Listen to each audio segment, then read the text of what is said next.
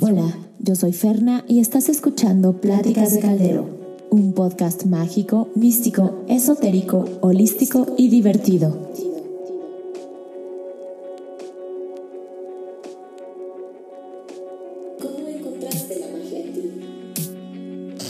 Bienvenidas criaturas mágicas una vez más a este podcast místico, mágico, Pláticas de Caldero. Hoy tengo a dos invitados muy especiales, Driel Molmont, que ya lo conocen, y Siddhartha Babi, que nos va a hablar de magia griega. Así que este capítulo va a estar muy interesante, no se lo pueden perder. Vamos a comenzar con Driel. Cuéntanos porque hay algo, una noticia muy importante que nos tienes que dar que está padrísimo para todos los paganos, neopaganos y criaturas raras de este planeta. Sí, pues qué bueno volverte a ver. La verdad es que esta pandemia nos ha traído, pero trabajando con todo lo que tenemos. Y bueno, fíjate que Ferna, bueno, y a toda la gente que nos está viendo allá en casita, nos está escuchando, que ya siempre nos escuchan semana con semana o cuando sale, cuando tenemos la idea de que podamos empezar. La última vez que nos vimos estábamos con Ake Persefone, quien le mandamos así besototes donde estés. Sí, que ya está curada y sana. Sí, la, la pasó un poquito mal, ¿verdad? Un poquito con- mal, le dio el Kevin, entonces pues ya.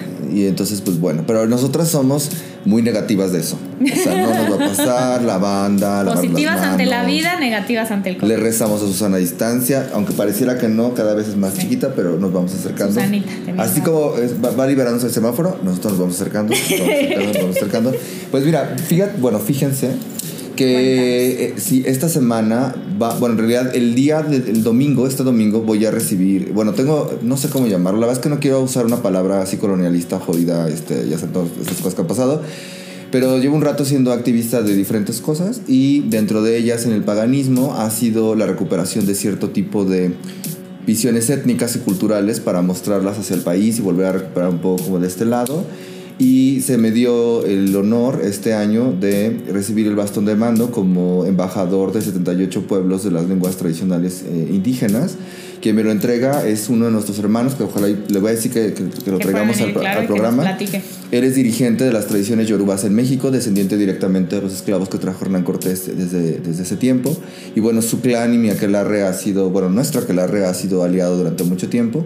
Y bueno, para mí es importante que él sea quien reconozca este, también la trayectoria que tenemos, pero lo llevamos al siguiente nivel. El propósito de la toma del bastón de mando es que yo nominé a un amigo que quiero mucho, que es Daniel Furlón. Daniel Furlón ustedes lo deben de conocer porque es un, es un, modelo de pasarela este, y de revista muy editorial y hace muchas cosas, pero él tiene un nuevo proyecto y la embajaduría que le vamos a otorgar va a ser para que hable a través de la moda y evitar la apropiación cultural no solamente en México sino a nivel internacional. Y bueno, pues Daniel ha salido en campañas muy importantes que no vamos a mencionar, aunque si Vogue, eh, él y GQ quieres patrocinar esta, esta idea, estaría muy bien que nos veas porque estamos hablando de ti, gratis. Bueno, no ya me calmo.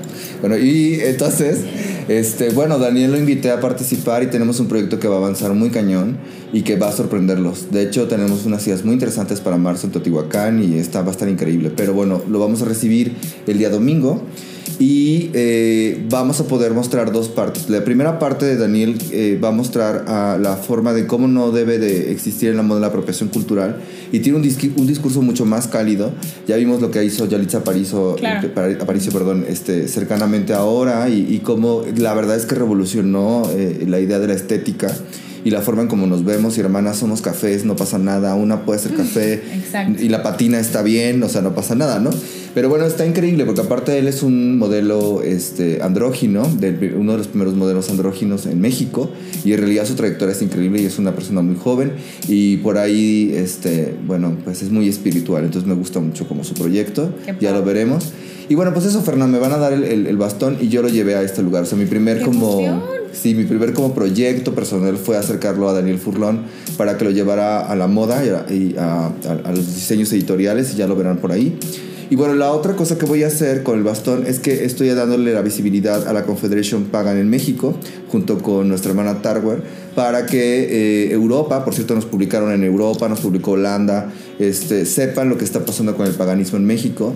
Esto en realidad tiene que ver con, con mostrar una, un, un ejemplo claro de lo que es el paganismo y que la brujería no solamente es eh, hablar de cosas padres como, eh, pues... eh, Sí, que no solo es la astrología y, y- o, o o lo que siempre decimos, como esa misconcepción de las brujas, ¿no? Aunque sí uno tiene granos en la nariz de repente, pero no es esa bruja mala que te mete al horno a cocinarte o que te hace cosas feas. No siempre. Bueno, ya no.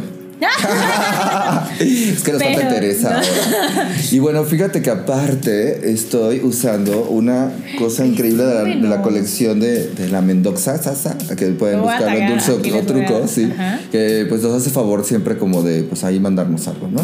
Y mis amigos de Capital me hicieron unas cosas en la cara que luego les voy a contar. Ah, está muy patrocinada. Estoy muy patrocinada, hermana. Esto, esto está increíble, sí está funcionando. Ah, no es cierto. La verdad es que siempre ha funcionado. Bueno, estar al lado de ti también es increíble. Pero bueno, ya para evitar tanto choro de lo que ha pasado, es que estamos echando como el chisme de lo que ha pasado en la semana. Eh, lo último es que vamos, voy a estar en una entrevista el viernes, eh, no, sábado, ¿verdad?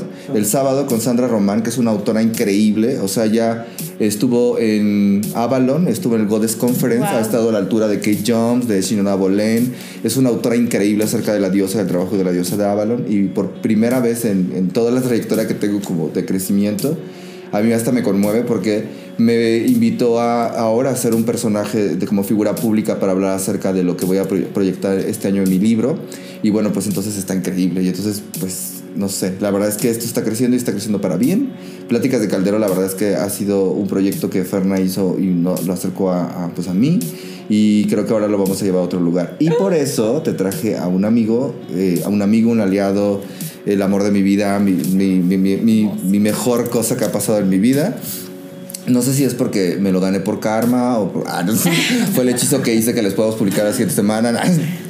Pero que los amarres fueron bien buenos, hermana. No se va. No, no es cierto. Pero él es mi amigo. Este, y bueno, pues. No hagan amarres, se van a encarmar. Esto No, no, ¿cómo creen? No creen. No, Él fue mi roomie siete Que años. claro. Bueno, sí, estuvimos, estuvimos rumiando este, en una relación rara, pero nos casamos y todo y nos divorciamos y todo, así como gente civilizada. Y ahora él es el que está como director de estudios y a cargo de la Kelarri de mi escuela. Es en realidad la, la- la persona que ahora vamos a mostrar y por primera vez lo trajimos para que salga del closet y del caldero. Que salga del caldero. Vamos a, a sacarte el caldero. Ahí está. Trin. Ay, Ya, está, salió y es Siddhartha Barbie. Bien, pues primero que nada, bueno, segundo que nada, porque ya dije primero que nada. Felicidades por todo lo que está pasando. Creo que está súper padre visibilizar que hay muchos paganos en México, el neopaganismo. Y, o sea, está padre toda esta cosa de inclusión que se está generando de creencias, ¿no? Porque hay muchos tabús y muchas preconcepciones acerca de muchas cosas en este país, que es principalmente católico, pero para que sepan que, porque me escriben muchas personas, mucha gente joven sobre todo, así de, no sabía que esto existía, pensé que eran mis locuras o mi mamá me juzga por esto, mis tías ya me dijeron que, entonces esto, acuérdense que es siempre una puerta para informar, para convivir, para compartir información de todo tipo y que sepan que no son las únicas criaturas mágicas en el mundo y en el planeta, habemos muchas más, así que muchas gracias por todo lo que estás haciendo, Ay, felicidades por muchas lo de gracias. Gastón, ya estaremos, eh, que me pases los links de las Claro, entrevistas, claro. eso las voy a poner aquí abajo del el video y no se lo pierdan. Ahora vamos con querido Siddhartha. Ya nos habíamos visto en, en Brujelarre, por cierto, Brujelarre. Brujelarre. vayan a Brujelarre Café si quieren pasar un rato padrísimo, que les lean el tarot, arcanos y postres deliciosos. Está en eh, Entre Shola y la Glorieta Scop, así que váyanse a dar una vuelta y ahí pueden encontrar mis productos de Morgana's Weekend Corner, por supuesto que sí. Bien, después de este comercial, ahora sí. De nuestros patrocinadores. Ajá. No, pero más que patrocinadores me gusta todo esto que está pasando porque es como mucho apoyo, ¿no? Apoyo cruzado entre unos y otros y eso me gusta. Creo que lo que hace padre que tu chamba o, o tu vida en general o tus proyectos es que haya comunidad. Así es. Y entonces eso es lo que está increíble y queremos que esta comunidad pagana, brujística, criaturística, mágica sea cada vez más grande, que no se juzguen a ustedes mismos, que no los juzgue su familia ni nada y que to- podamos convivir todos porque en realidad todo se resume al amor y la buena vibra, así que no sean así, perros. Sí, porque recuerden, hermanas, que si tú te crees, bueno, no te crees, bueno, si tú practicas brujería y eres una bruja, entre las brujas nos apoyamos, somos una red de apoyo, somos una comunidad solidaria. Entonces, eso de estarnos señalando entre nosotras, y eso, es parte del patriarcado y del cristianismo, y la idea, básicamente, de la brujería es ser como hermanos. Acuérdense que hay una ley muy, muy bella de la brujería, muy romantizada, que es amor perfecto y confianza perfecta, y no en realidad es solamente romantizada, o sea, es una práctica constante de nuestra tradición espiritual. Y con esto del COVID y todas las conjunciones de Saturno con Júpiter y todo lo que nos ha pasado, la nueva era de Acuario, oye, ya hemos pasado de todo, ¿no? yo creo que para la posteridad vamos a hacer como el programa que vivió la era de Acuario. Letra de la era de Acuario. Pero bueno, bueno, pues para todos ustedes, eh, en realidad nuestra escuela funciona de diferentes eh, partes. O sea, me gustaría, claro, que entendieran cómo es que funciona la escuela. Pero una parte muy importante de nuestro aquelarre, digamos, nosotros pertenecemos a una escuela de misterios occidentales. Y dentro de esta escuela de misterios occidentales y esta cercanía en diversificación de la, del witchcraft, tenemos unas diferentes tipos de logias mágicas, por así llamarlo. Y dentro de estas logias mágicas, bueno, aparte de ser el líder de la escuela ahora, eh, pues él, él, él conectó y, encontró este, este trabajo increíble, mágico, acerca de la magia griega. Digo, yo he entrenado a muchas personas en magia griega, he investigado mucha magia griega, pero la neta, hermanas, es que nunca, nunca había visto algo tan cañón como lo que descubrió el maestro Siddhartha Babi. Y bueno, para mí me llena de gusto y de honor y de mucho amor poder presentar a, ante las cámaras, ante ese podcast que usted está escuchando en Spotify, en YouTube, este, a, bueno, eh, uno de, los, de nuestros mejores este, ejemplos a seguir, que es nuestro maestro. Siddhartha Babi. Es que entrevístalo para que vea por qué la magia llegó a ti. Yo solo vine a eso, solamente soy el link. Viniste a hacer el comercial, Vine a hacer el comercial, el, el, anuncio de ocasión exacto, y a presentar exacto, a Me parece perfecto. Como Raúl Velasco. pero buen pedo. Pero, buen pedo. No, pero perdónenlo, perdónenlo, porque esta referencia que él hizo es de hace mucho tiempo. Yo sé que hay gente muy joven no lo va a entender. que siempre en domingo. Y que era la patadita de la suerte. Exacto. Pero bueno, bienvenido, qué bueno que viniste. Gracias por aceptar la invitación. Y espero que no sea el primer capítulo, que, que sea el primero de muchos. Más en que no sea el único, que sea el primero de muchos. Entonces, cuéntanos. Primero, la pregunta obligada de todos mis invitados: ¿cómo encontraste la magia en ti? Pues ya tiene como ocho o nueve años que pues que empecé justo yo a acercarme como a las prácticas de Wicca tal cual. Este, eventualmente en el camino me encontré con Driel y a partir de eso adopté justo como ya su tradición espiritual como la mía, ¿no? Tal cual porque encontré muchas cosas que me hacían sentido y que yo veía manifestadas ya en mi vida, ¿no? Con ese trabajo espiritual. Entonces para mí era como muy, muy bonito ver ese despertar y poder empezar justo como a acercar más gente e involucrar más gente y notar ese cambio en las demás personas. Entonces, digamos que empecé un poco como todos, como leyendo y, y este, acercándome al tarot y esta cosa como de los oráculos y tal, pero siempre me ha llamado mucho más la atención como la parte eh, mistérica, o sea, la que tiene que ver más como con el trabajo interno, que con esta, este trabajo de estar haciendo este, pues pócimas y tal, que igual se me da un poco, ¿no? que sí se le da. Pero, este, pero en realidad creo que es como más bonito notar como el cambio y la transformación de las personas a través del camino de la magia, ya en un trabajo de introspección mucho más profundo. Perfecto, me encanta. Súper.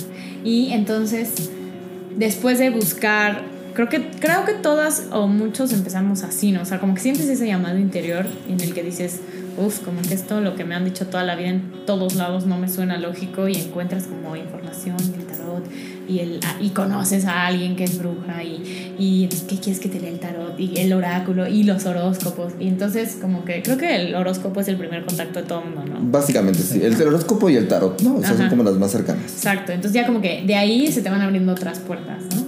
¿Cómo es que llegaste a la puerta de la magia griega? Pues porque nosotros, pues generalmente trabajamos. ¿Porque viste Hércules? Este, ah.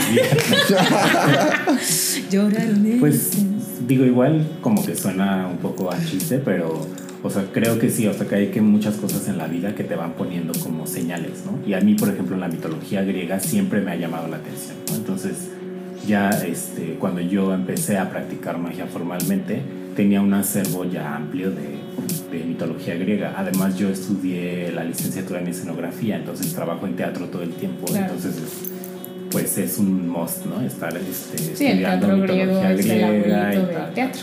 Entonces pues ya tenía yo como muchísimas herramientas para eso y cuando empezábamos a trabajar eh, había momentos en el que el trabajo espiritual tenía que perfilarse a ciertas energías o ciertas deidades, ¿no? Y entonces, eh, pues muchas veces conectábamos como con dioses griegos porque tenemos una educación meramente occidental, ¿no? Entonces, lo tratábamos como de trabajar de la manera en la que se trabaja la magia celta y había cosas que no terminaban justo como de, como de embonar.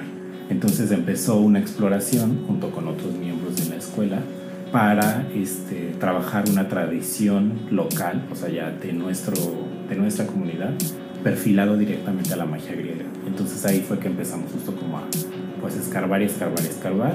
Y eh, yo empecé a trabajar particularmente con Afrodita y con Dionisio, que son mis dioses padres. Y a partir de eso justo empecé como a encontrar muchísimas cosas, profundizando ya en, en el trabajo con esas dos deidades y pues ya, ¿no? Surgió ahí como todo un taller y, muchas cosas, ¿no? y ahora sí que se fue como hilo de media. Tal cual. De media griega. ahí iba a decir un chiste, pero... ¿Cómo qué? Me... Ándale, saltale, siempre... Ay, es que lo quería decir como media en latín, pero pues no, no me ah. Así como me, medio no manches. Me caso. Y, a ver, cuéntame, porque yo en lo personal como que me identifico mucho con como con la magia vikinga o con la magia druida, yo en lo personal, y como que en la regresión que tuve me vi como en Escocia, por ahí. ¿Cómo es que, aparte de que empezaste a trabajar, o sea, por medio del teatro y todo esto, cómo es diferente la magia griega de esta magia como más nórdica? Pues yo creo que la tenemos muy a la mano porque muchas de las prácticas cristianas son heredadas de las prácticas paganas griegas. ¿no? Entonces, incluso hay eh, tradiciones que persisten en México, incluso ya por la colonización y tal, que tienen que ver con rituales griegos religiosos, eh, ya de prácticas sacerdotales o mistéricas. Eh, por, ejemplo, el, en Tlacotalpan hay un paseo que hacen de una virgen, precisamente me parece que es en estas fechas, en febrero, que hacen una procesión y la llevan hacia el río y en el río pues terminan dando como una misa y hay una celebración y tal. E incluso hay una fiesta en donde cruzan a un toro por el río y lo tienen que estar persiguiendo como una especie de pamplonada más o menos. Pero esa, esa tradición, ¿no? esa costumbre en realidad está heredada desde prácticas paganas que se realizaban en Creta, ¿no? entonces que están vinculadas directamente con la tradición del mito del Minotauro y Ariadna como, como la, la mujer cautiva ¿no? en esta isla. Y después se importaron justo a Grecia, o sea, saltaron de la isla de Creta a Grecia. Y ahí este, las estatuas de Atenea, por ejemplo, que eran las más importantes, eran llevadas hasta el mar y se bañaban en el mar y se limpiaban y tal, y luego regresaban al templo. Y eso es una práctica que se ve pues a día de hoy justo en tradiciones cristianas. Claro. Y justo, a ver, tú me dirás, porque justo ayer estaba leyendo mi libro, muy, muy educada para, para compartirles este, en mi Instagram la información de Involk, que Involk es pues una palabra como celta, ¿no? Pero estaba leyendo justo como los pueblos antiguos que celebraban esta fiesta como del regreso de la luz a la tierra y me salió una parte de Grecia, bueno, como del Mediterráneo, como cuál es la relación, porque justo la Candelaria, este, la Candelaria, como su palabra lo dice, candle más, Candelaria, eh, ya se remonta, por lo que vi, es una fiesta súper, súper, súper, súper, súper antigua, más antigua de lo que ustedes creen, que es como celebrar este regreso del calorcito de la luz a la tierra, que las semillas lo eh, vuelven a florecer, este, nacen algunas crías, ahora sí que sale la marmota, ya sabes, el día de la marmota y esas cosas.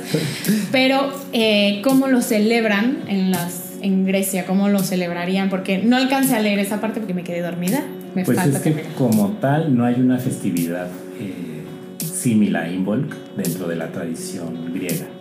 Pero este, tienen cantidad de fiestas, ¿no? Hay meses en los que hay al menos tres festivales para distintos dioses, ¿no? Porque como era tan amplio el panteón griego, había muchísimas posibilidades de celebrarlo y además la región eh, geográficamente estaba pues dividida, ¿no?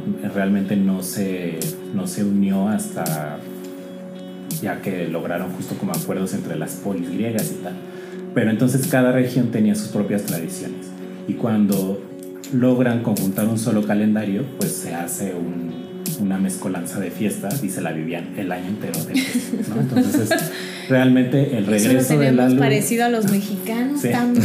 sí, en realidad es muy similar. Pero el regreso de la luz, como, como lo marca Ingolf, por ejemplo, en Grecia no es tan delimitado como lo sería en España o en Inglaterra, porque solo tenían ellos marcadas dos estaciones, que era verano e invierno.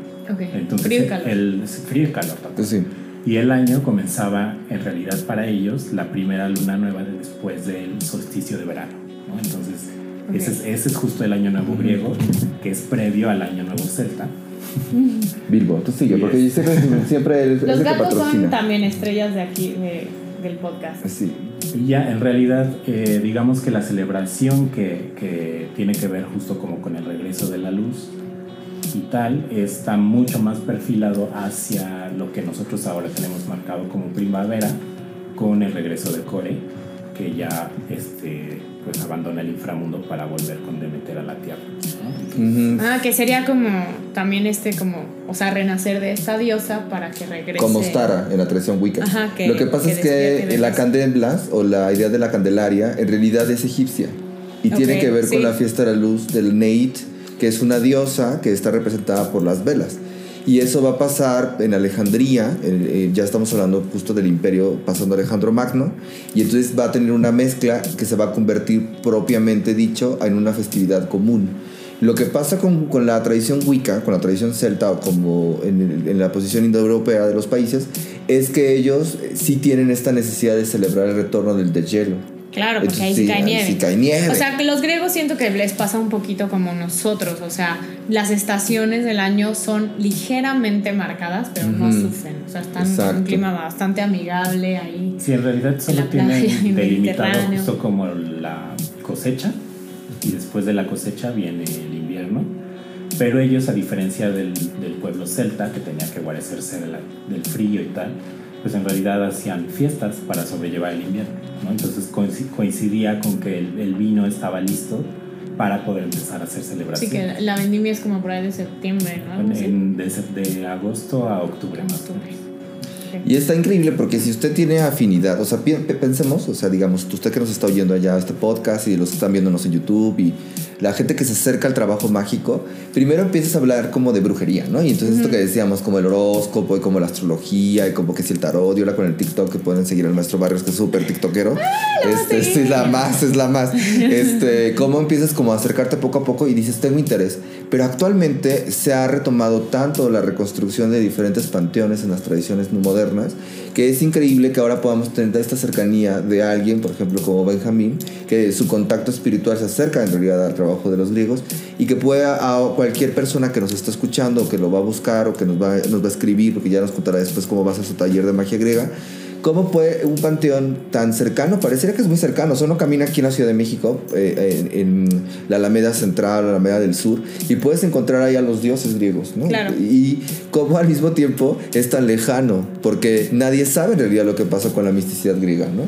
Que eso también es bien interesante, porque una cosa es como el arquetipo, otra cosa es la mitología, otra cosa es la religiosidad, y recordemos que, bueno, ustedes, yo siempre lo digo y pueden patearme, recuerden que pueden buscarme en Instagram como Driemolmo para patearme, pero, este Así como que aplaudimos la filosofía de Platón, la idea de Sócrates, toda esta idea de los, de los que en realidad estaban como perfilando la filosofía, ¿no? Y en, esta cosa griega, este, dando otro tipo de pensamiento más humano, como en realidad es él eh, el que empieza a, a, atacar a Aristofanes y a otros que quieren hacer teatro, porque Platón prohíbe el teatro, por ejemplo.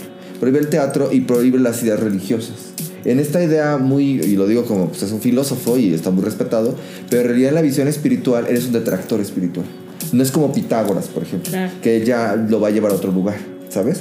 Eh, Es, eh, en realidad Pitágoras, por ejemplo, en la tradición griega, sería el equivalente a un resistente espiritual, porque él sí hace un trabajo espiritual, pues la, la magia ahorita no nos va a contar, pero la idea pitagórica de la tetraquis y toda esta idea de espiritual de los griegos, de la, de la concepción espiritual de los griegos, va a ser una, un resurgimiento que se va a tomar como resistencia y Platón va a ser este pensamiento que quiere destruir lo que tenga que ver con la religiosidad. O sea, Platón era 100% científico. Exactamente.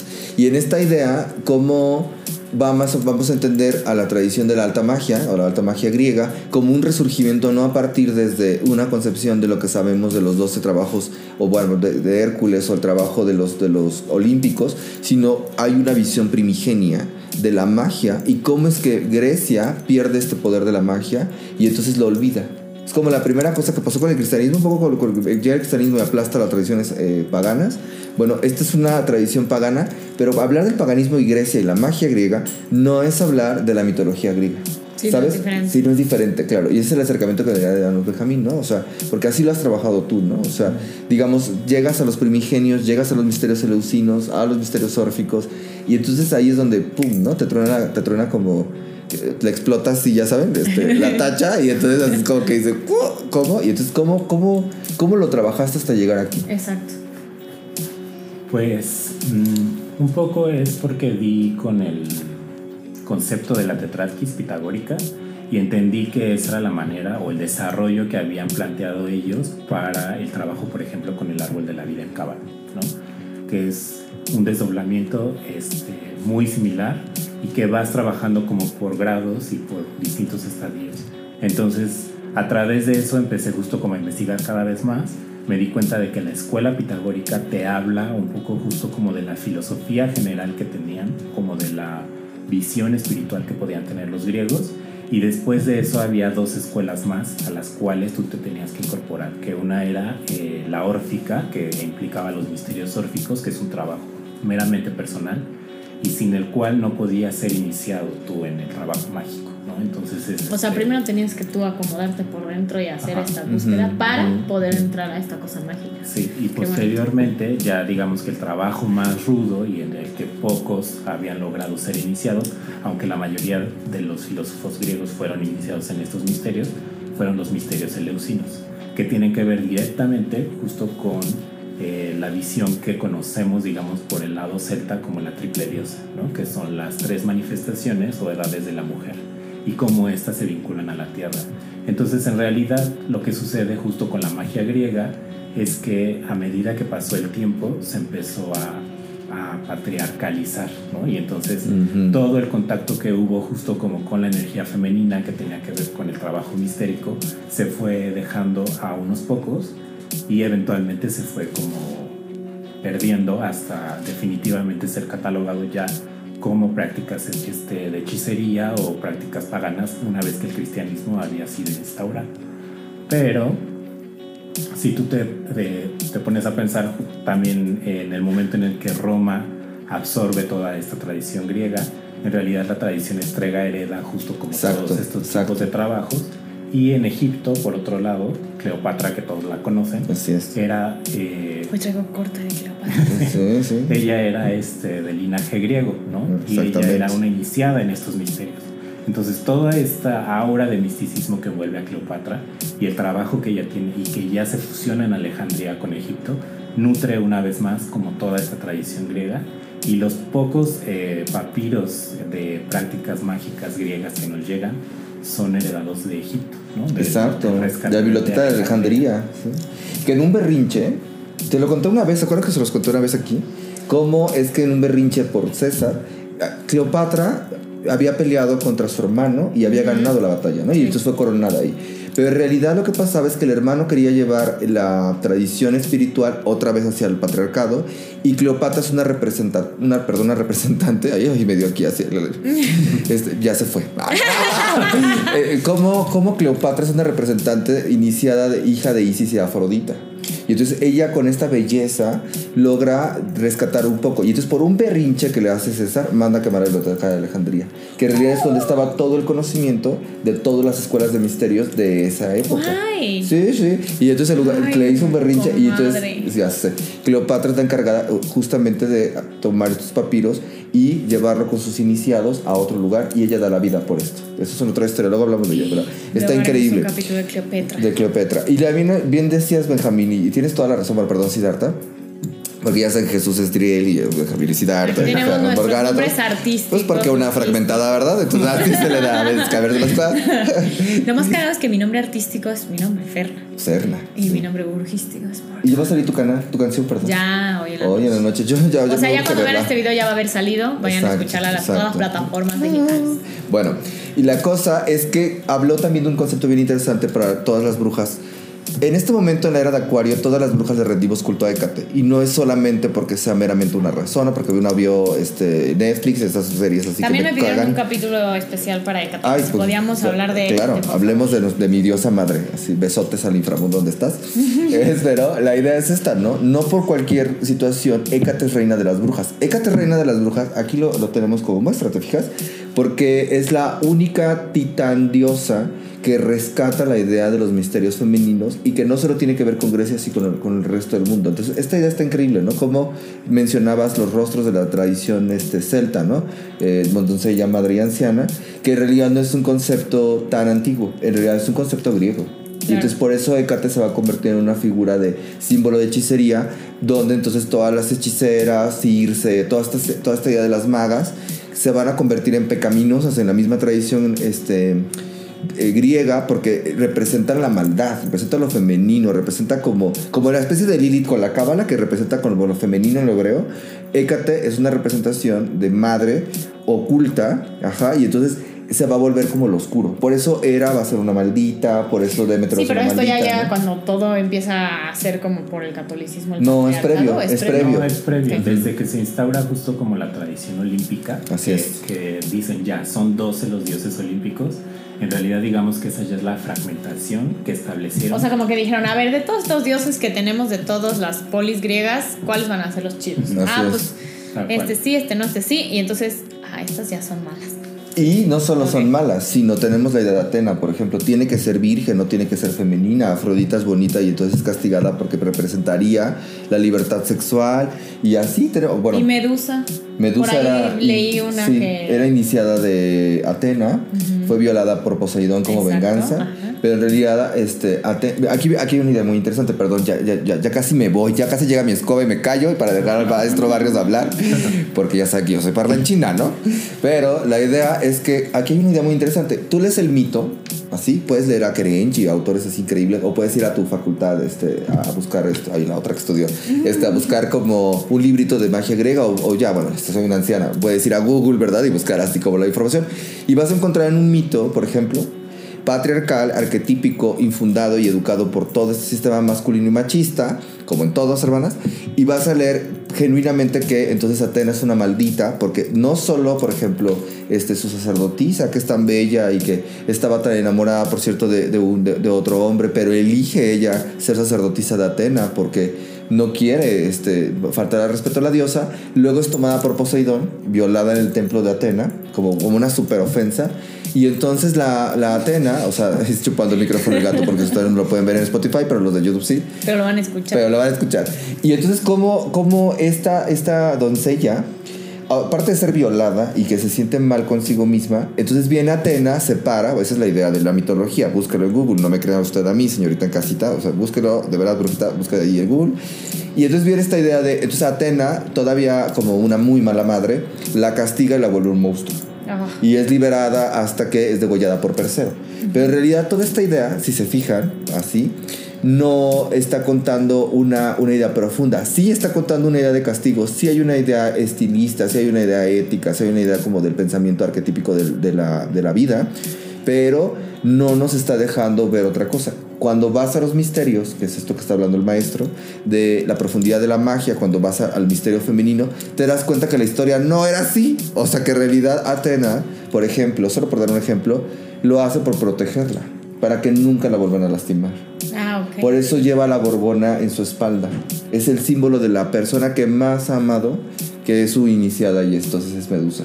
Pero vean cómo Y todo por eso le, le da como estas serpientes y este poder de hacer piedras Así para es. que nadie la pueda para que nadie lastimar. la pueda lastimar y también es un símbolo de que es todo, recuerden que todo en los, en los misterios se le us- eh, perdóname en los misterios en general que iba a decir una tontería este para variar eh, si Apolo por ejemplo tiene eh, eh, es un dios pero su iniciado a lo mejor es Adonis en la tierra está Perséfone pero su iniciada va a ser Psique a lo mejor en la tierra o la misma Afrodita y entonces de esta misma idea, entonces esta Medusa es una reencarnación de Atena, ¿sabes? Es como que Atena está viviendo algo a través de la divinidad, que es lo que nosotros llamamos las devociones o los formales con los dioses. Entonces si lo ven desde ahí, bueno, pues Poseidón, que en realidad sí quiso ser esposo de Atena en, la- en los mitos, y se, dis- se discrepan por la humanidad, o sea, empiezan a pelear por la humanidad, como finalmente es un hijo de Zeus, es un hijo de Zeus, mi amor, quien este, le degolla a Atena. O sea, piensen que Atena nació de la cabeza de Zeus, por ejemplo.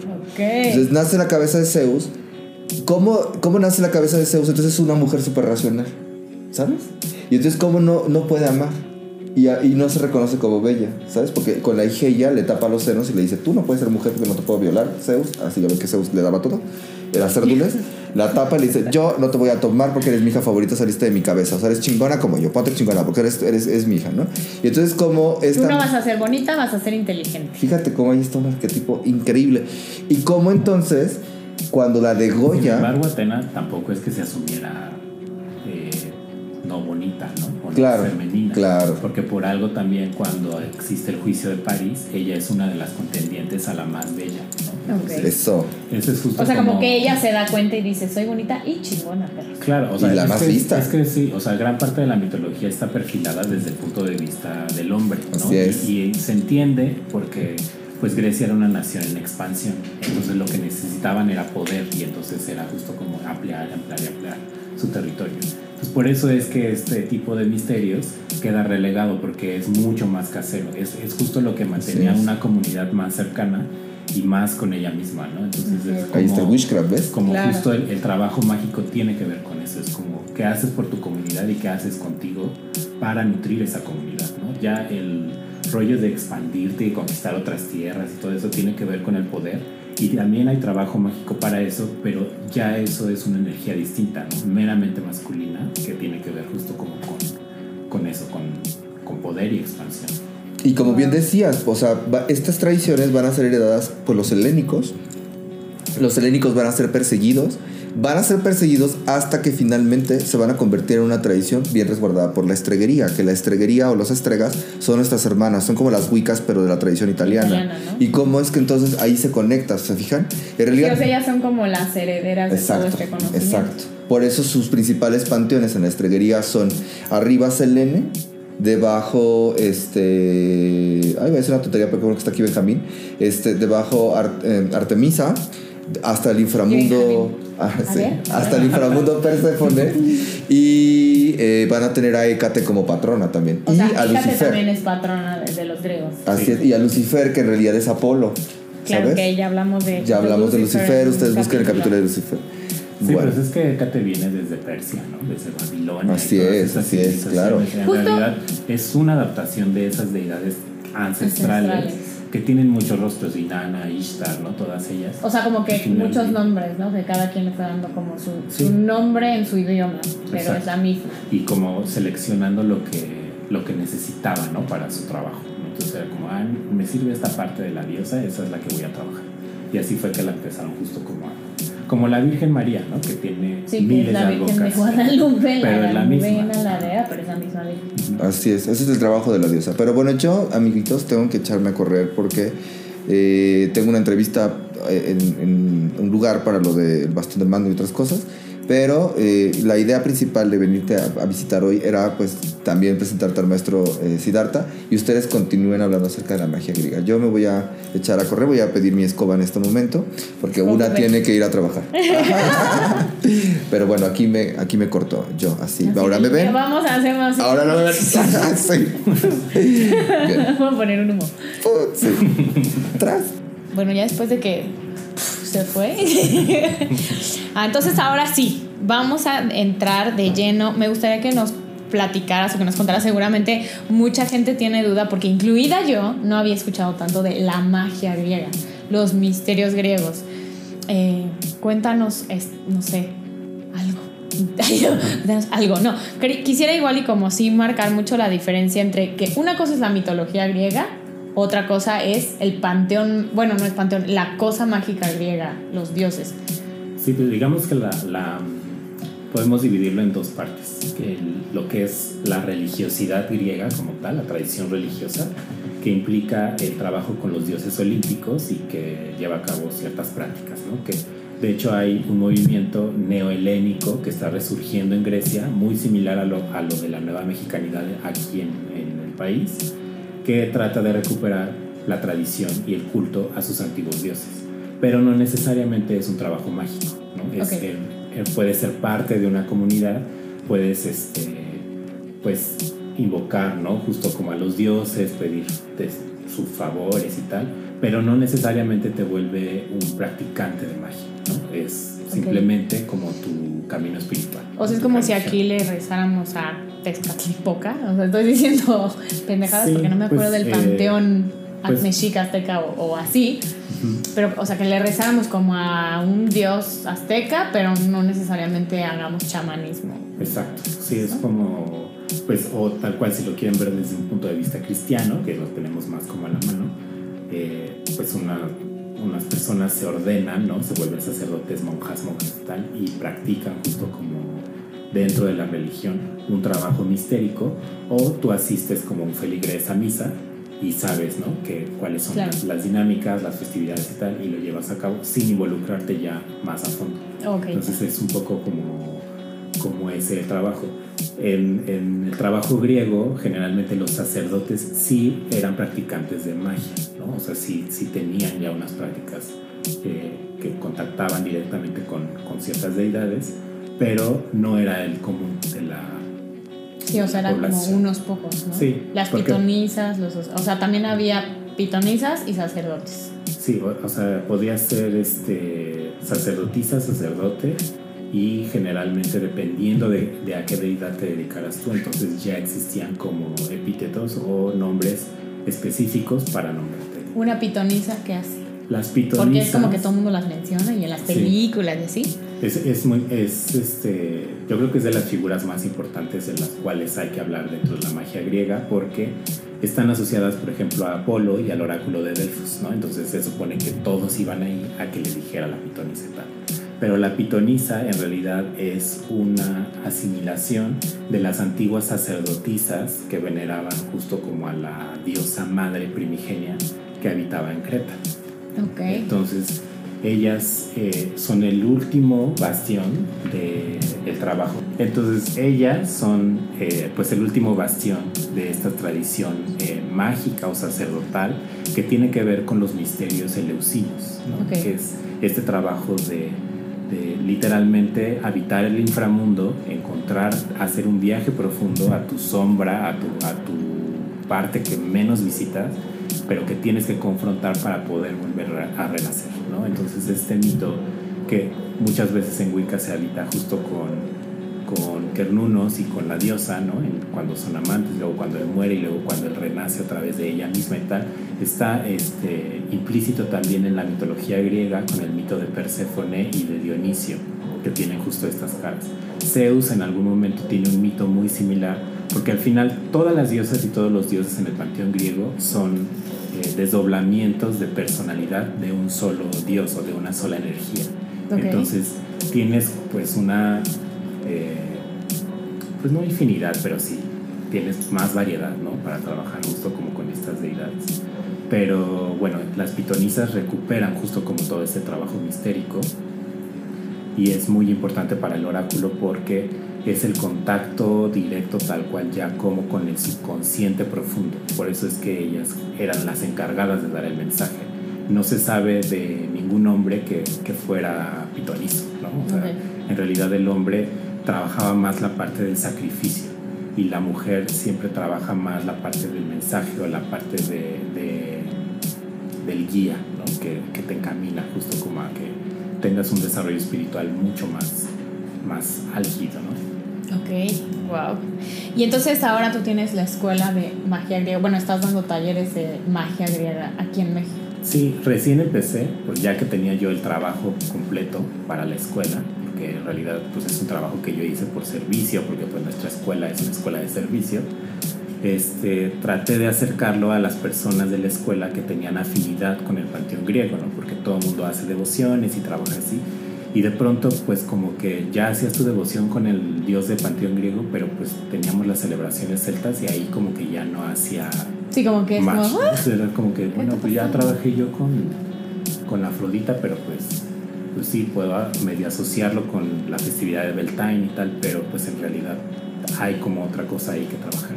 Entonces fue que empecé a armar esto, ya di un primer taller de magia griega, estoy por abrir otro, otro, otro taller de magia griega para la gente quiera como acercarse a ver este, la magia desde otro lugar, desde otro punto de vista. Eh, es un trabajo mucho más... mm, ¿cómo interno. Sí, y, y sobre todo como es muy similar al trabajo que se hace en tarot, ¿no? Que Ok. haces como el viaje arcano por arcano, un poco como que en magia griega funciona igual porque trabajamos como la, el viaje del héroe, ¿no? Entonces siempre hay como un- una meta que cumplir y, y tienes que visitar cantidad de pruebas para poder justo como Como en renacer como una nueva persona. Necesitas probar X cosas para poderte convertir en un héroe. Sí, y la visita al inframundo es de ley, ¿no? En, en- en los trabajos mistéricos griegos, todos los héroes pasan por el inframundo porque es literalmente una iniciación. O sea, si el héroe no está dispuesto a encontrarse con sus demonios, con su sombra, no puede, no puede alcanzar la iluminación. ¿no? Claro.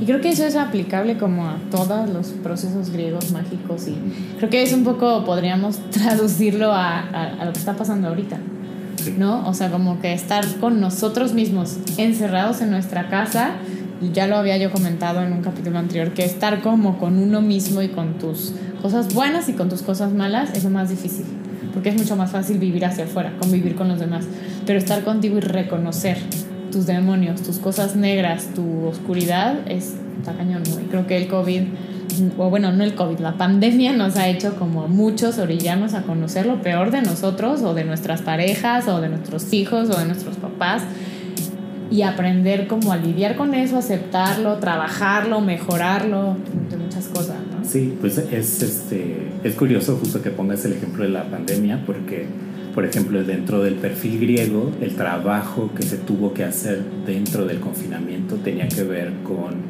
eh, Estia, que es la diosa del hogar, que es la que aporta el fuego del hogar, que es literalmente el corazón, es la, la que encarna justo como todo el corazón y la emoción para contener un hogar, y con Demeter, que es la que se encarga de nutrir el hogar. ¿no? Entonces es justo como, pues estás ahí y solo te tienes a ti para alimentarte y solo estás contigo mismo para entenderte y para estar ahí como todo el tiempo. Y Estia, por ejemplo, tiene eh, el único vínculo con el exterior que tiene es con Hermes, que es justo el dios mensajero y que es capaz de ir al Olimpo y al inframundo, ¿no? Es un psicopompo, va y viene. Entonces es el único que le puede mostrar a ella las cosas buenas y las cosas malas, ¿no? Es como, como que él llega y le narra y le dice, está pasando esto y tal. Y entonces ella asimila eso, pero ella sigue conservando su templo, ¿no? Que es su mismo cuerpo.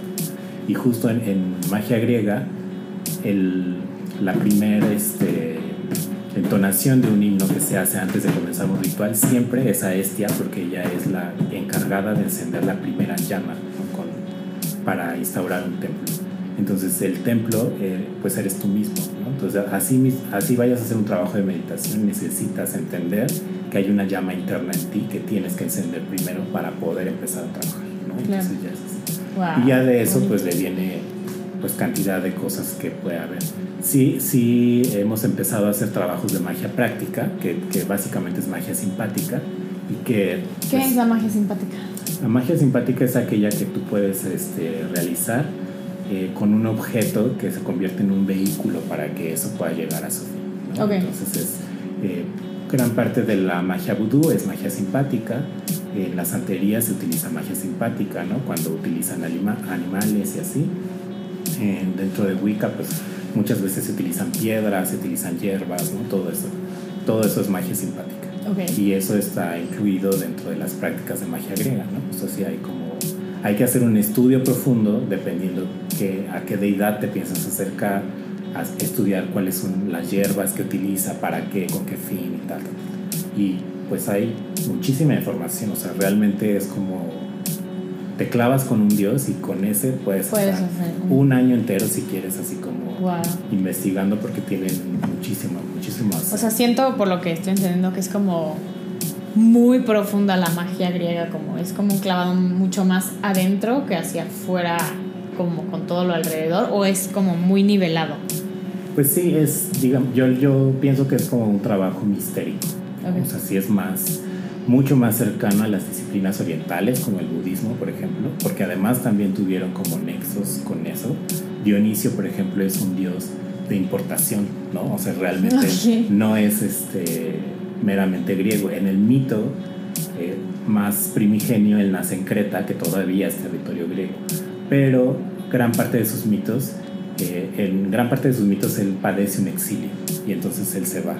Pero este exilio en realidad representa cómo Dionisio eh, exporta la tradición vinícola a toda la zona marítima del Mediterráneo. ¿no? Ok. Entonces, en el mito está explicado cómo él pues se va y tiene aventuras y no sé qué, pero es un dios extranjero, ¿no? Entonces él viene y pues va, llega hasta India y de ahí regresa y tal. Y, y sus atavíos son muy similares a los que tiene Shiva, por ejemplo. Y hay una gran conexión también entre Shiva y Cernunnos en Inglaterra ¿no? y en España. Hay una vasija que tiene una representación casi idéntica de Cernunnos y de Shiva, ¿no? que están datadas justo así como de muchísimo tiempo atrás. Y el nexo que hay entre ambos es Dionisio.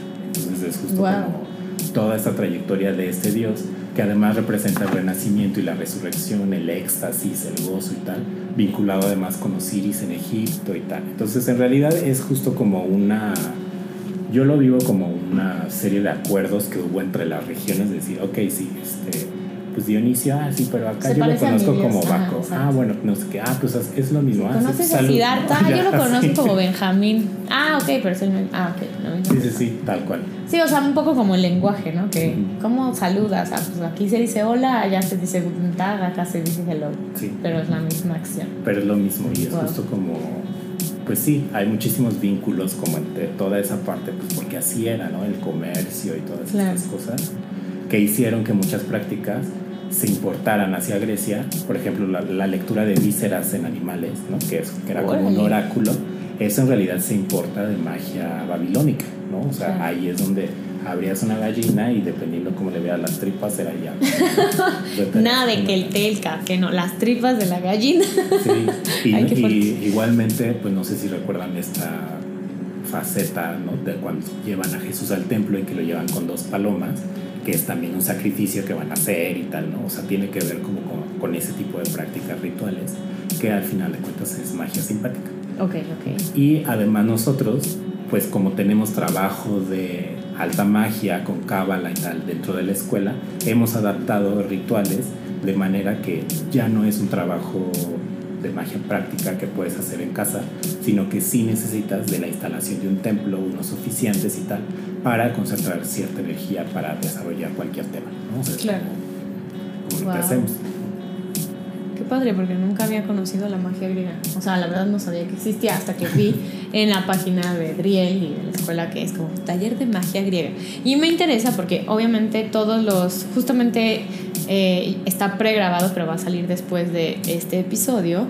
Estuve charlando con un, con un amigo, unimos dos podcasts, que a Adriel se le hizo una locura y a ti también se te va a hacer una locura.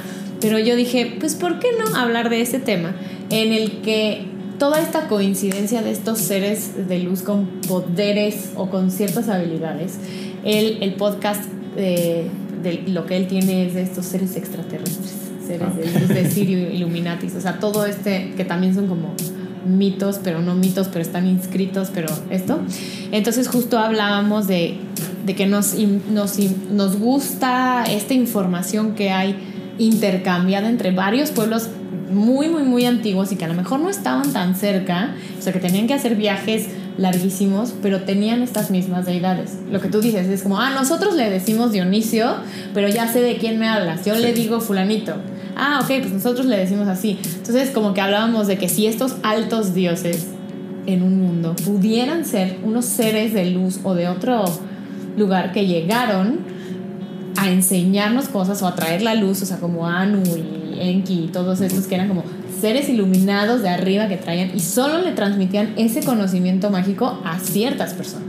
O sea, no era como cualquier pendejo, ¿no? O sea, solo se portaban bien los que veían que tenían el potencial. Ah, Harry Potter, ven acá tú, a ver. Entonces, a ti te voy a transmitir este conocimiento y tú me vas a ayudar.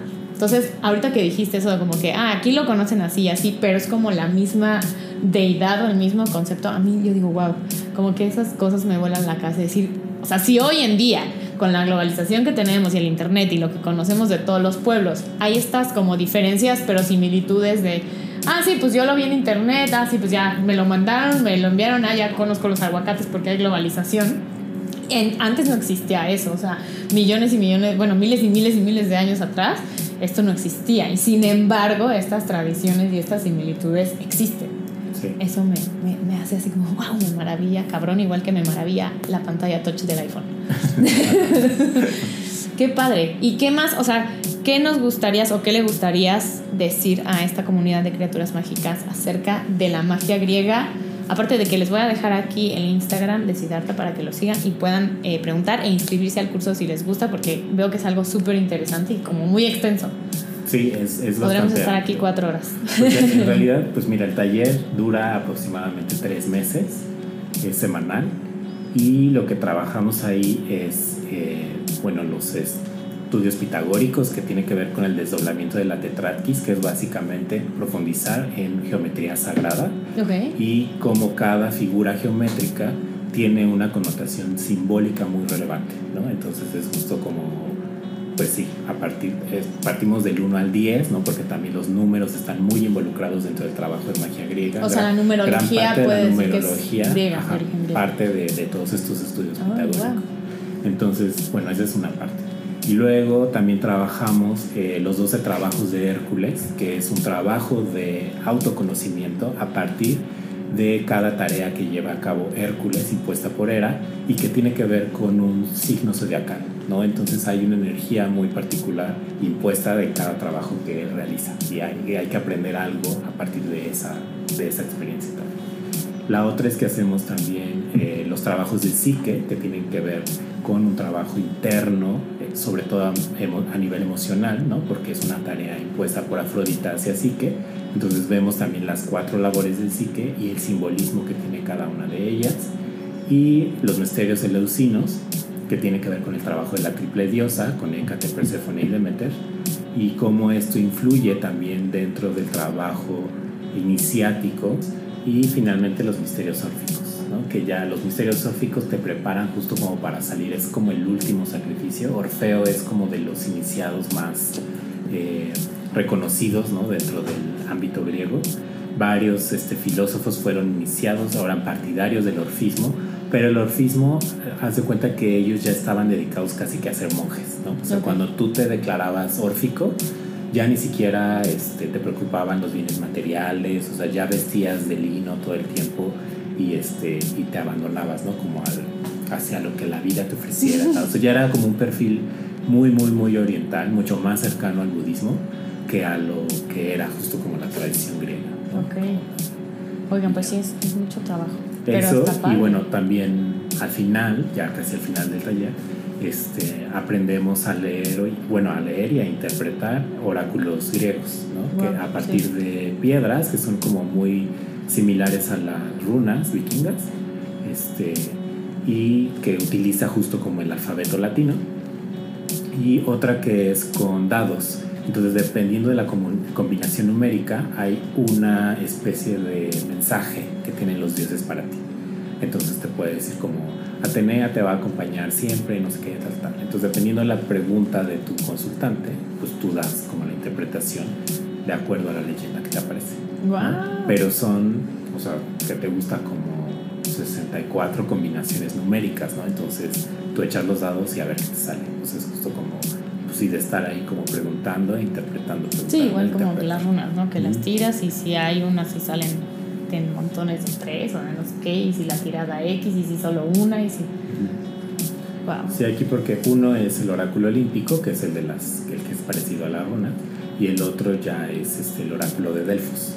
En el oráculo de Delfos, la gente, las sacerdotisas, realmente se dedicaban toda su vida a estudiar estos este, proverbios, ¿no? Supongo que son proverbios, no sé.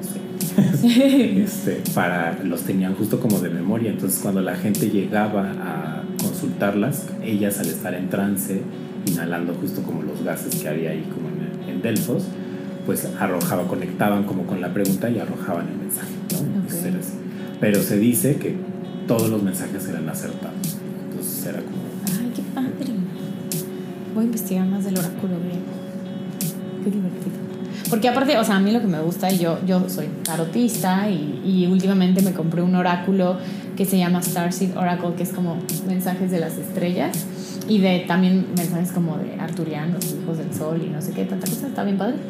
Y los, me, me impacta porque como que saco la carta y es justo el mensaje que necesitaba escuchar en el día. ¿no? O amo y en mi Instagram voy a hacer los lunes de oráculo, ya hice uno en la que la- me preguntaron cosas, entonces yo sacaba la carta, interpretaba y, y todo el mundo me dijo como, ay, qué padre, sí, justo necesitaba oír eso. Entonces como que también me están gustando mucho los oráculos, no tanto como el tarot, sino los oráculos. Te digo, me llaman mucho las runas, no he acabado de, de leer el Futark, pero hasta tengo tatuada una porque no sé, como que me, me hace aquí, me llama, me llama. Supongo que así te pasó con la magia griega. Sí, pues eso Te sí. encontró. Sí, me encontró tal cual. Y mira que yo realmente soy mucho más de leer el tarot que, que utilizar los oráculos griegos. O sea, los aprendí por esta cuestión, Ujú. justo como de estar investigando. Pero tengo muchísima, eh, bueno, de hecho diseñé pues como mi, mi oráculo de Delfos, el de los dados, como si fuera tarot, ¿no? Ah, qué padre. Tengo yo pues dibujado ahí, este, carta por carta al dios que representa, ¿no? Para ponerle ahí el mensajito y tal. Eventualmente lo quisiera imprimir, entonces ya Uy, cuando esté a la venta, no. Sí, se lo vendemos. Sí, para que ya sea solo como sacar tu cartita y tal. Y ¿no? O sea, como, Ah, está pues, súper padre. Pero sí. Wow, pues muchas gracias por haber venido a platicarnos de la magia griega. Luego, si tienen interés, ya saben que sí leo los comentarios a mis cuatro fans. Ay, sí. No, sí son varios, pero luego no se atreven a preguntar, yo lo sé. Eh, si quieren como hablar de alguna deidad o algún personaje mágico griego en específico que les interesa, así como me, me pusieron de Hécate y el mago Merlín, pueden también de algún personaje griego, al- alguien de la mitología, alguien de la magia griega, o si o quieren saber más, podemos hacer una parte 2 para ahondar más en la magia griega. Pero por lo pronto aquí se los dejo. Va a haber taller de magia eh, griega nueva. Les voy a dejar aquí su Instagram para que lo sigan, se inscriban y aprendan y se salgan del caldero todos. Muchas gracias por venir. Gracias a ti. Nos vemos a la próxima, criaturas. Nos vemos.